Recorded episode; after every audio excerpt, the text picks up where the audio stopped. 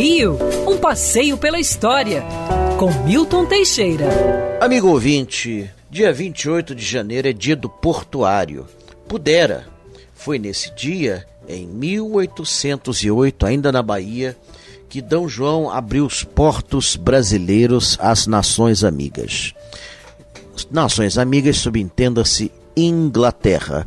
Até então, o Brasil só podia comerciar com Portugal. Todo produto estrangeiro não podia vir por navio estrangeiro ao Brasil, tinha que vir por navio português.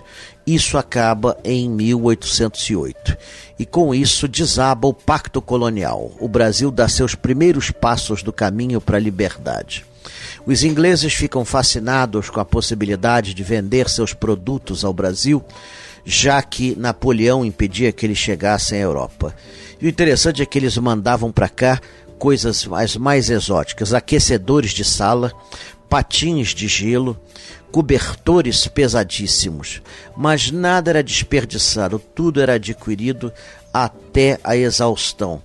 Os patins de gelo viravam ferragens de porta, os aquecedores de sala viravam fogões, e os cobertores eram usados, pasmem, em Minas Gerais para filtrar o minério de ouro dos rios. Deve-se também uma parcela da, do processo de abertura dos portos a um brasileiro, Visconde de Cairu, nosso primeiro economista, José da Silva Lisboa.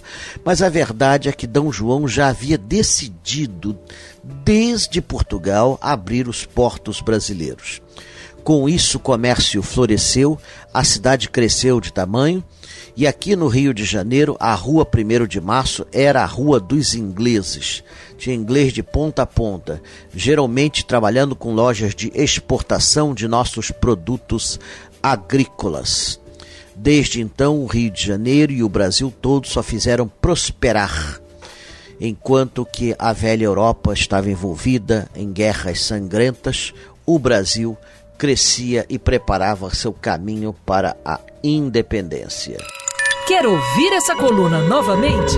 É só procurar nas plataformas de streaming de áudio. Conheça mais dos podcasts da Band News FM Rio.